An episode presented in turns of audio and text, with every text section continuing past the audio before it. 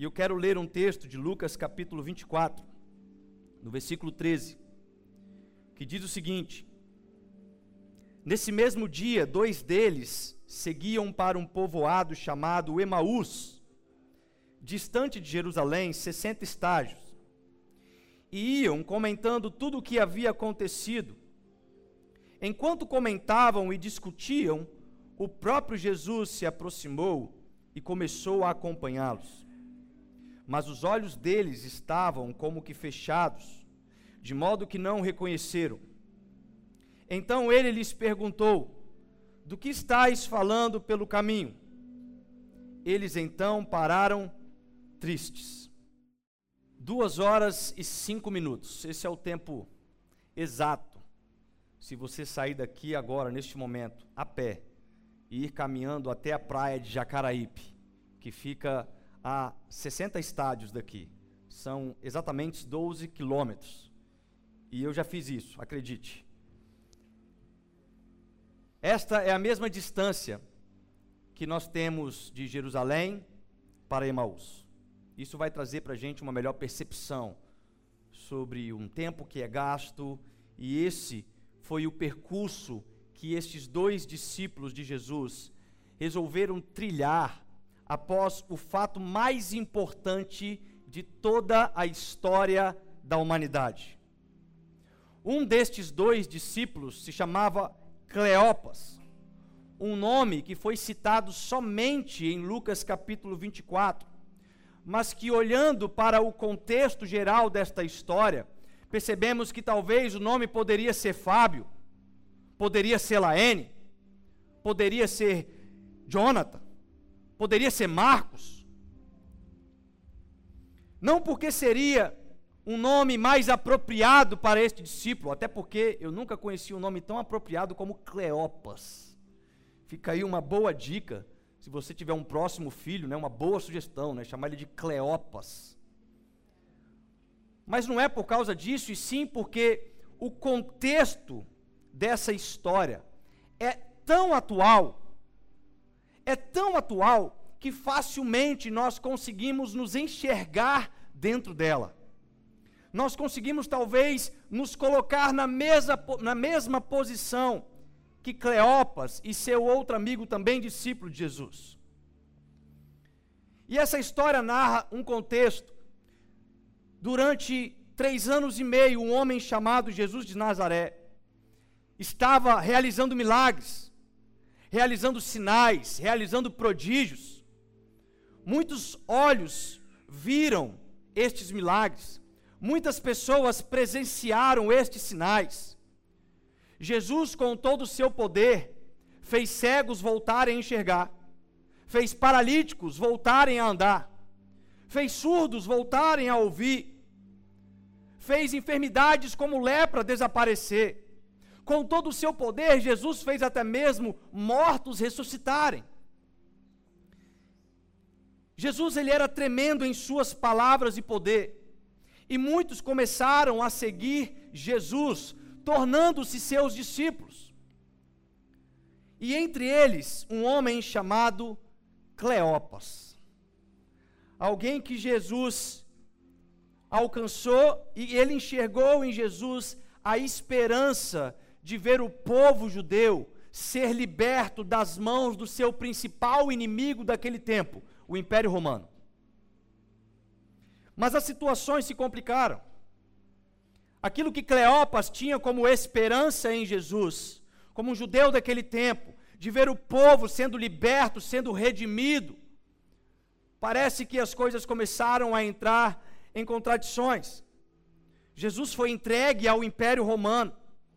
Jesus foi interrogado, e aí ele começa a ser maltratado, e depois disso tudo, eles resolvem crucificar Jesus.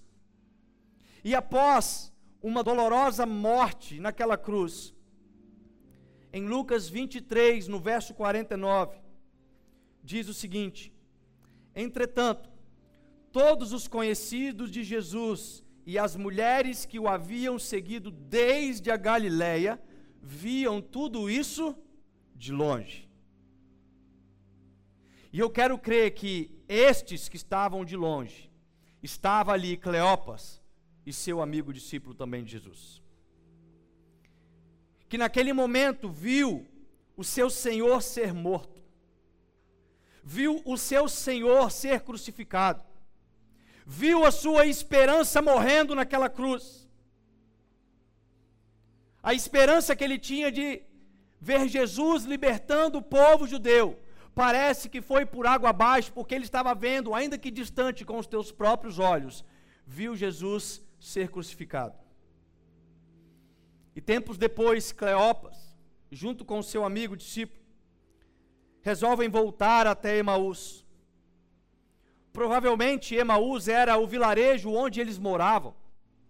Provavelmente Emaús era aonde eles tinham as suas residências, mas estavam em Jerusalém seguindo a Jesus como discípulos.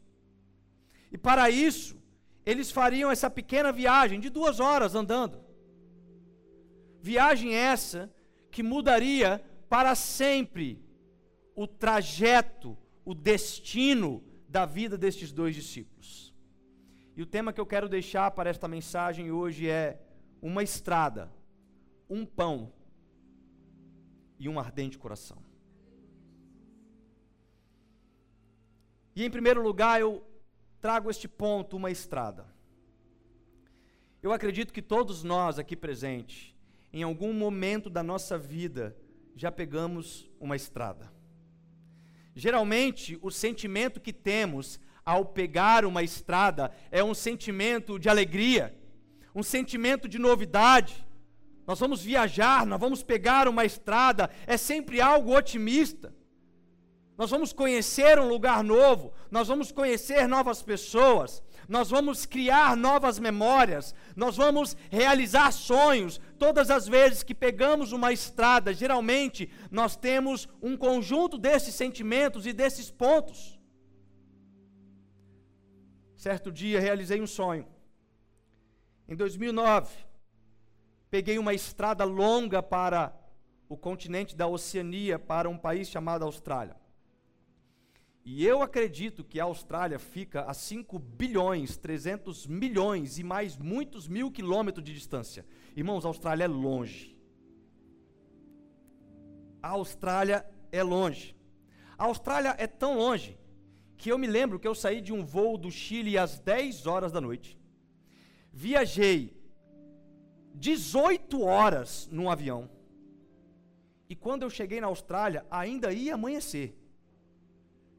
Eu fiquei quase 24 horas na noite, porque a Austrália é tão longe que o avião ele vai acompanhando o fuso horário, a Terra vai rodando e o avião vai acompanhando junto. E a sensação que tive quando eu falei com a minha família no primeiro dia que cheguei na Austrália é que eu tinha chegado no futuro. Porque de fato, a Austrália está um dia na frente do Brasil. Agora mesmo na Austrália, são 8 horas da manhã de segunda-feira. E a sensação que eu tive é que eu poderia dar informações sobre o amanhã para minha família. Porque eles estavam falando comigo no dia anterior e eu estava falando com eles no dia posterior.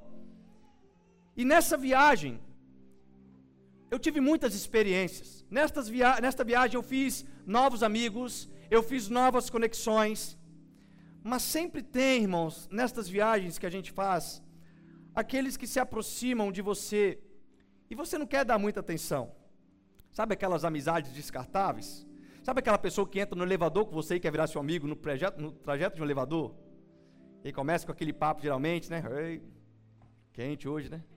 Opa, bom, né? Ah, vai para o consultório ali, ô, oh, legal. E aí as pessoas ficam tentando puxar assunto. E você não está querendo aquele assunto, você está focado em outra coisa, você está indo trabalhar, você está indo fazer uma consulta, você está indo para o seu escritório, você está indo fazer alguma outra coisa. E essas amizades às vezes se aproximam de você.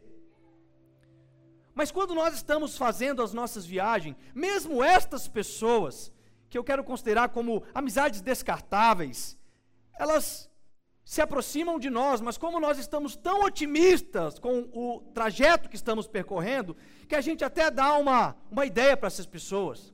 A gente até bate um papo, a gente é cortês, é educado. Você está tão alegre que você até acaba facilitando para se tornar amigo desta pessoa.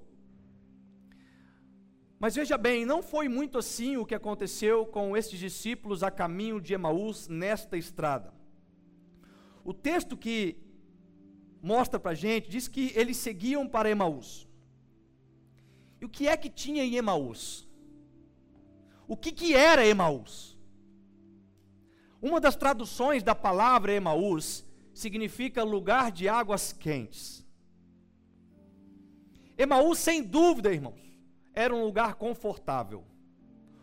Emaús, sem dúvida, era um local adequado, um lugar de zona de conforto. Quantos aqui já foram para a Bahia, para Porto Seguro? Aquelas águas quentes, maravilhosas. Se você não pode ir para Porto Seguro, irmão, vai aqui em Guriri, que você já acha águas quentes, lugar bom. Você fica naquela zona de conforto. Você entra na água, você fica horas na água. E eu quero crer que estes discípulos estavam em Jerusalém, fora da sua zona de conforto, fora de um local que tinha águas quentes, fora de um local que era apropriado, mas quando eles começaram a seguir a Jesus, tudo isso valia a pena, porque eles viam com seus próprios olhos Jesus realizando milagres, Jesus realizando sinais. Eles seguiam a um Deus que estava fazendo maravilhas. Mas chegou um determinado momento que eles também viram, ainda que de longe, Jesus sendo crucificado. E toda aquela esperança de ver Jesus libertando o povo de Israel foi embora. E com isso, eles resolvem talvez voltar para uma zona de conforto. Eles resolvem voltar para um lugar de águas quentes, para um lugar mais apropriado. E aí no verso 14, diz que eles iam para Emaús comentando e discutindo tudo o que havia acontecido. E enquanto isso, o próprio Jesus se aproximou deles, porém eles estavam como com, com os olhos fechados, porque a palavra diz que eles não reconheceram a Jesus. Eles viram Jesus morrendo, na sexta-feira. No domingo eles resolvem ir embora para Emaús. E no caminho eles estavam ali discutindo se aproxima alguém, que é o próprio Jesus. Mas eles não reconheceram que era Jesus. Irmãos, imagine comigo, eu tenho muita convicção que aqueles discípulos, talvez assim como nós estivéssemos naquela história, eles estavam decepcionados, eles estavam chateados, eles estavam abatidos, e com isso, eles não reconheceram Jesus. Quando nós nos decepcionamos com alguma coisa, quando nós ficamos tristes com alguma coisa, com alguma situação, algo que nós não buscamos, não encontramos respostas, algo que a gente não entende, geralmente nós tomamos duas posturas. A primeira postura, quando essas coisas acontecem, é que nós temos a tendência de voltar para as nossas zonas de conforto. A gente quer voltar para o nosso lugar de águas quentes. A gente quer pegar um trajeto para Emaús. A gente pensa, estava bom ali, estava legal, mas parece que tudo ficou complicado. Aquilo que eu tinha esperança parece que foi por, por água abaixo. Então eu vou fazer o que? Eu vou voltar para a minha zona de conforto eu vou voltar para o meu Emaús, eu vou voltar para o meu lugar de águas quentes. E a outra postura que geralmente nós temos diante de perguntas que não existem respostas para nós, é que nós deixamos de enxergar Jesus ao nosso lado. É nós, nós começamos a caminhar a nossa vida abatidos, decepcionados, porque perdemos um parente, porque perdemos um emprego, porque sofremos alguma coisa, porque algo não tem resposta para o nosso ego, porque aquilo que era uma grande esperança para nós foi embora.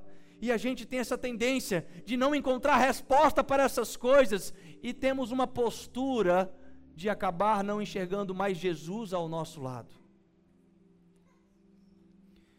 E o assunto não era o tipo de assunto que se tem alegria em conversar, irmãos. Os discípulos, eles estavam decepcionados porque aqueles que eles acreditavam ser o Messias havia morrido. Ao ponto que quando Jesus chega perto deles Jesus se aproxima naquele trajeto de viagem para Emaús, perto deles, e faz a pergunta: do que, que vocês estão falando? E o texto, no verso 17, diz que então eles pararam e ficaram tristes. Quando Jesus faz a pergunta para eles: o que, que vocês estão falando? Eles se lembram o que nós estamos falando não é bom. O que nós estamos falando não é um motivo de alegria. O que nós estamos falando não é um motivo de vitória. O que nós estamos falando é algo que nos decepciona, é algo que está nos fazendo voltar para Emaús, é algo que nos está fazendo ficar confuso. Nós estamos tristes. Não é legal falar para alguém de, de, de algo que nós tínhamos esperança, mas agora acabou sem esperança. Irmão, não é legal falar para um alemão sobre a derrota do Brasil e Alemanha de 7 a 1.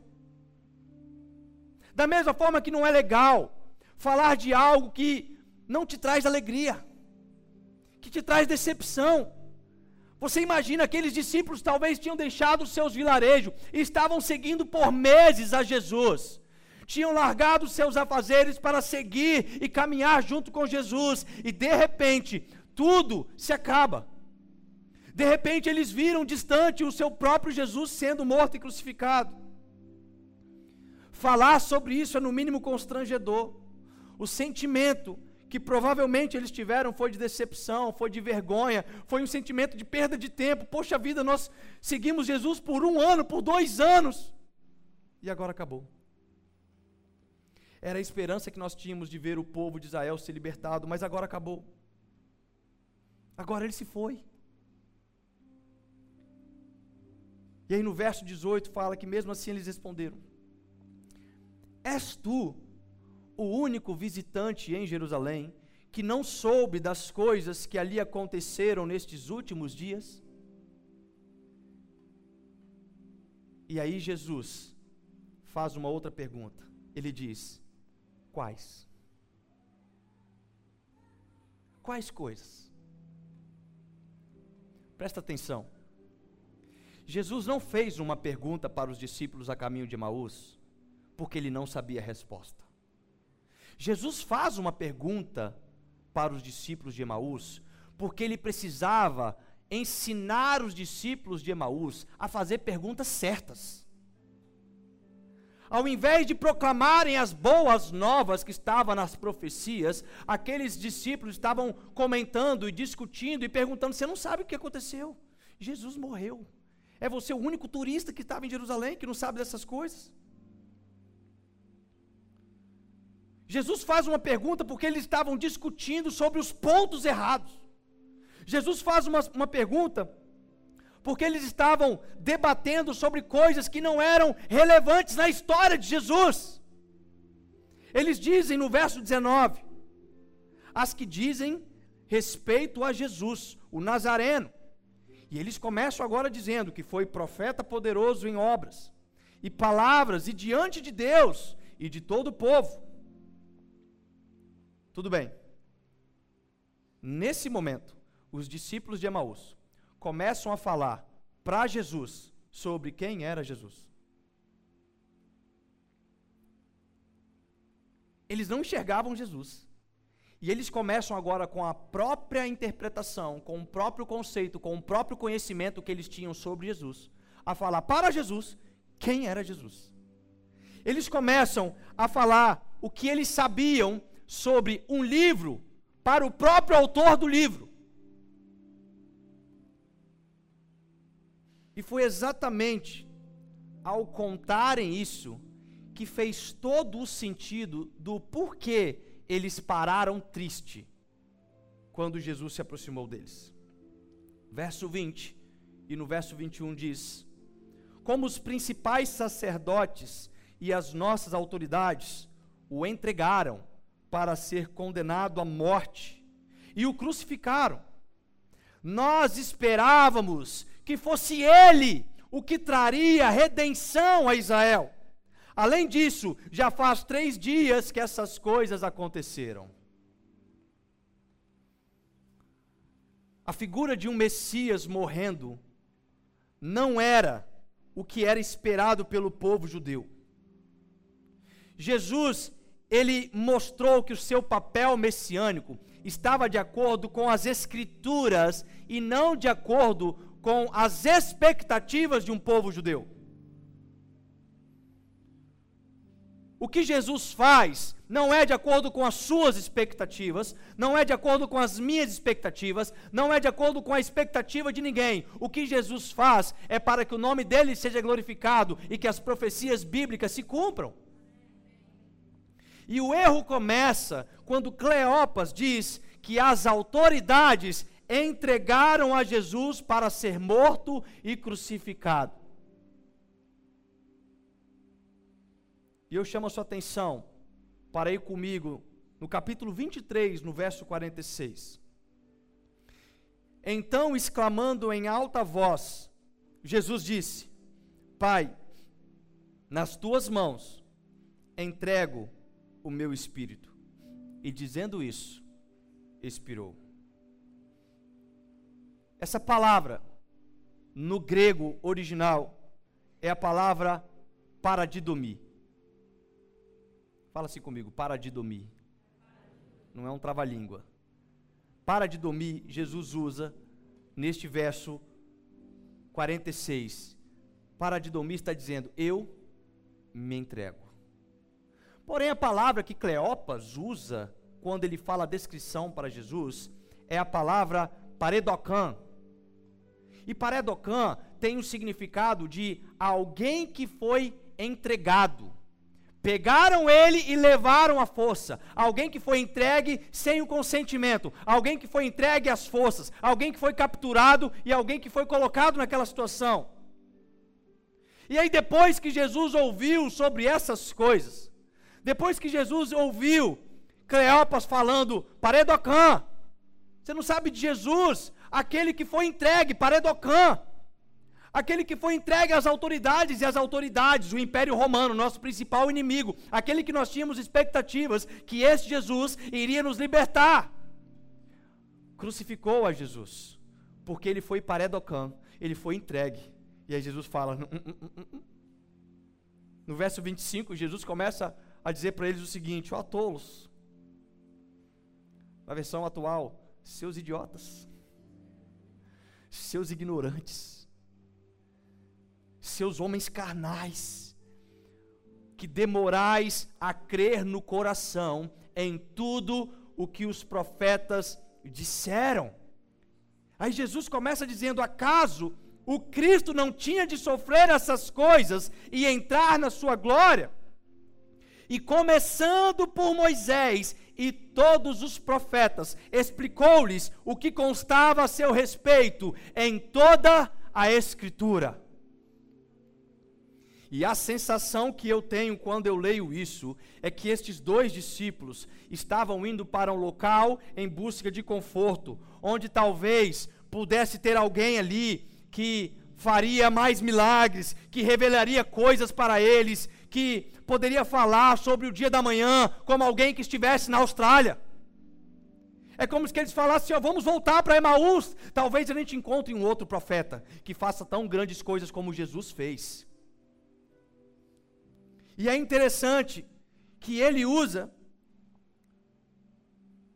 no verso 19, ele usa as que dizem a respeito de Jesus o Nazarena, que foi profeta. Eles usam o passado. Eles conjugam isso aquele que foi, porque ele morreu. Ele morreu. Mas Jesus começa a explicar para eles neste momento onde Jesus estava desde sempre nas Escrituras. Mas eles não compreendiam as profecias das Escrituras. E é por isso que, de uma certa forma, eles acabaram tomando o seu retorno para Emaús. Então preste atenção em algo que eu vou te falar.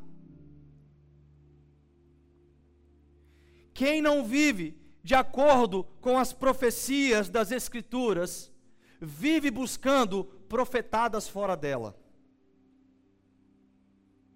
Quem não vive de acordo com aquilo que está prometido nas Escrituras, vive correndo atrás de revelação do amanhã.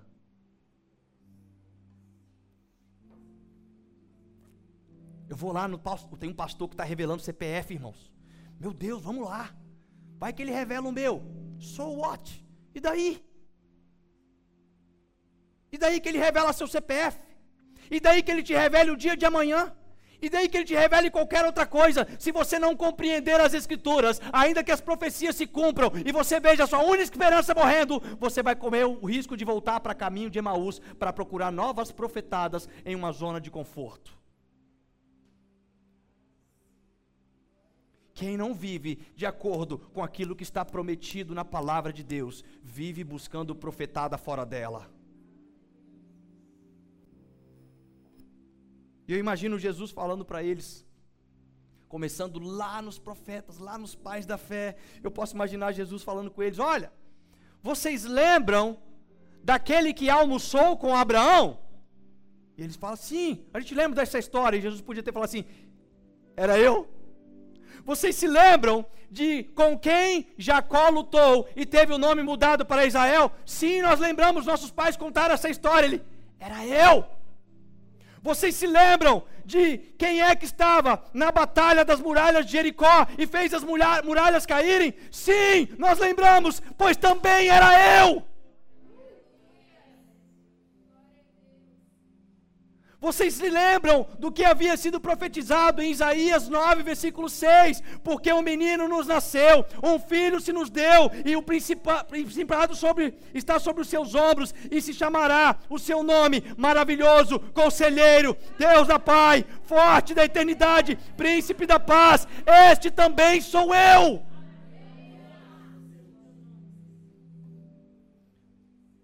Em outras palavras, eu vejo Jesus falando, conjecturando, ele, vocês acham que Jesus foi entregue? Vocês acham que Jesus paredocai? Para de dormir. Para de dormir. Ele se entregou. Ele se entregou para cumprir as profecias ele se entregou para que tudo fizesse sentido, ele se entregou para ser morto. E no seu último suspiro de vida, inicia o nosso primeiro respiro de eternidade. No seu último suspiro, ele fala, dizendo isso, expirou. Irmãos, lá em Gênesis 2, 7, Fala que Deus, ao criar o homem de barro, ele sopra nas suas narinas. E quando Jesus naquela cruz, ele, ele entrega o seu espírito, ele inspira, ele entrega vida nova para nós. Para de dormir, ele se entregou para que você tivesse vida.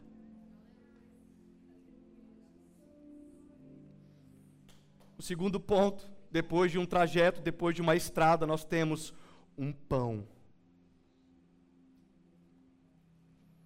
Em um determinado momento, Jesus, após ter caminhado com eles ali por um bom percurso, mostra indo em outra direção, mas aqueles discípulos que estavam ouvindo sobre aquele homem que eles não haviam reconhecido que era Jesus ainda, falando das histórias onde ele estava no Antigo Testamento e já era um pouco tarde, e eles veem Jesus agora pegando um outro trajeto, um outro caminho, eles falam: Não, calma, fique conosco, está tarde, passe a noite conosco, nós vamos parar aqui para descansar, e depois nós vamos prosseguir. Eu não sei em qual distância eles estavam, eu não sei se eles estavam chegando ali, perto de Castelândia, perto da orla de Jacaraípe, fazendo essa figuração da distância de 60 estádios. Mas eu sei que até este momento os discípulos ainda estavam como cegos. Eles não estavam reconhecendo Jesus ressuscitado. E aí Jesus conta para Cleopas e seu amigo a sua própria história, e ainda assim eles não haviam percebido que era Jesus. Jesus fala para eles a necessidade de Jesus vir e morrer para redimir o seu povo. E esse redimir cumpriria o papel de aquele que deveria ser a pedra de esquina angular, a fundação de todas as coisas. Porque a crucificação, irmãos, é a base da redenção e perdão. É na crucificação. Em Lucas capítulo 22, verso 19, na última ceia, Jesus ele deixa uma ordenança para os discípulos. Diz assim: Tomando pão e tendo dado graças, partiu e entregou a eles, dizendo: Isto é o meu corpo, dado em favor de vós. Isto é o meu corpo para Didomi. Isto é o meu corpo partido para vocês. Isto é o meu corpo entregue para vocês. Façam isto em memória de mim. E aí, já na continuação de Lucas 24, no verso 30, quando eles sentaram ali no trajeto para descansar agora com Jesus, diz que estando com eles à mesa, Jesus pegou o pão e o abençoou. E partindo, ele distribuía. Então, os olhos deles foram abertos. Então, eles reconheceram a Jesus. Ao partir do pão, tudo fez sentido. Ao partir do pão, as esperanças se renovaram. Porque neste momento, irmãos, eles entenderam que a decepção, em um primeiro momento, escrita lá no verso 21, quando ele diz: Nós esperávamos que ele fosse o que traria redenção para Israel. Nós estamos decepcionados, nós estamos tristes, nós estamos abatidos porque ele era a nossa esperança. Mas ao partir do pão, tudo fez sentido para eles, porque quando Jesus parte o pão e entrega para eles, eles entendem que não era mais para Edocai, eles entendem que era para Didomi. Eles entendem que Jesus não foi entregue, mas ele mesmo se entregou, para que no último suspiro nós pudéssemos ter vida. E lá em Tito, capítulo 2, verso 14, confirma que o qual se deu a si mesmo por nós, para nos remir de toda a iniquidade e purificar para si um povo seu especial, zeloso em boas obras. Também em 1 Pedro 1, verso 18, 19, sabendo que não foi com coisas corruptíveis, como prata ou ouro, que fostes resgatados da vossa vã maneira de viver, porque por, que por tradição recebestes dos vossos pais, mas com o precioso sangue de Cristo, como de um cordeiro imaculado e incontaminado, para de dormir. Ao partir do pão, os olhos deles se abriram. O partir do pão nos faz lembrar que o último suspiro nos trouxe vida. O partir do pão nos lembra que ele se entregou. O partir do pão nos faz reconhecer quem ele é.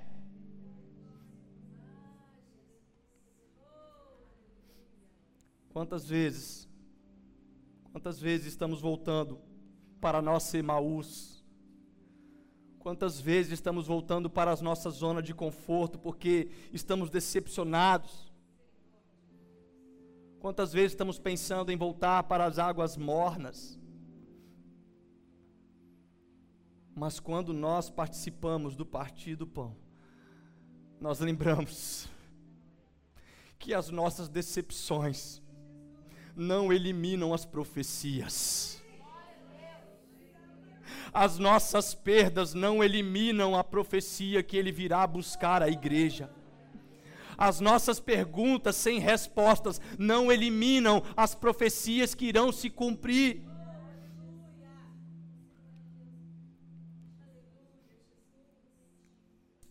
E por fim, depois de um trajeto, depois de um pão, nós vemos um ardente coração. Após o partir do pão, Jesus desaparece do meio deles.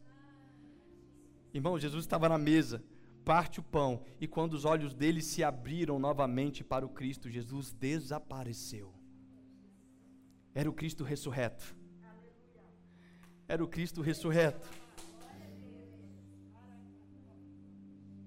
Eles falam no verso 32, depois do partir do pão, eles dizem o seguinte: Acaso o nosso coração não ardia pelo caminho quando ele nos falava e nos abria as Escrituras? E na mesma hora se levantaram e voltaram para Jerusalém. Olha aqui para mim. Eles estavam num percurso. Eles estavam decididos a voltar para Emaús. Eles estavam no trajeto de Emaús. Os olhos estavam fechados, eles estavam buscando uma zona de conforto, eles estavam buscando qualquer coisa que pudesse trazer uma nova revelação, qualquer coisa que pudesse ser diferente. Mas quando eles ouviram as Escrituras sendo pregada pelo próprio autor, o coração ardeu, quando os olhos se abriram, quando eles viram o, o, partir do pão, o coração ardeu. E a palavra diz que imediatamente eles voltaram para Jerusalém.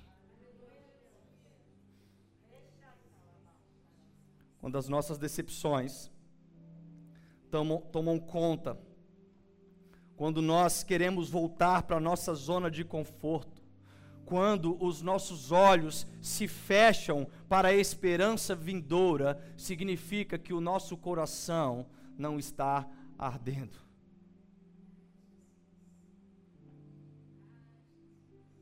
Mas ao partir do pão, os nossos olhos se abrem.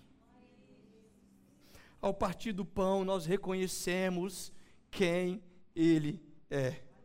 Ao partir do pão, os nossos corações queimam de amor e nos faz levantar e voltar para o nosso propósito. Voltar para onde nós deveríamos, para a nossa Jerusalém. Não importa não importa o quão longe você já caminhou em direção a Emmaus. Não importa o quão longe você já está. Não importa o quão desesperançoso você estava. Eu quero te falar que hoje, ao partir do pão, para de dormir.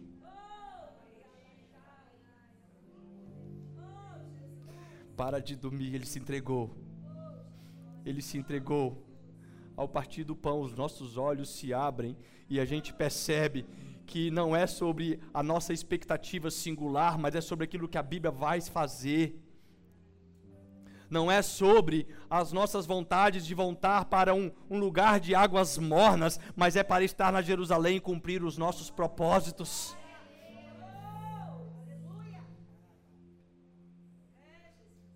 Que Deus seja louvado que hoje o paredocai saia da sua mente. E o para de dormir faça os teus olhos se abrirem mais uma vez, faça o teu coração arder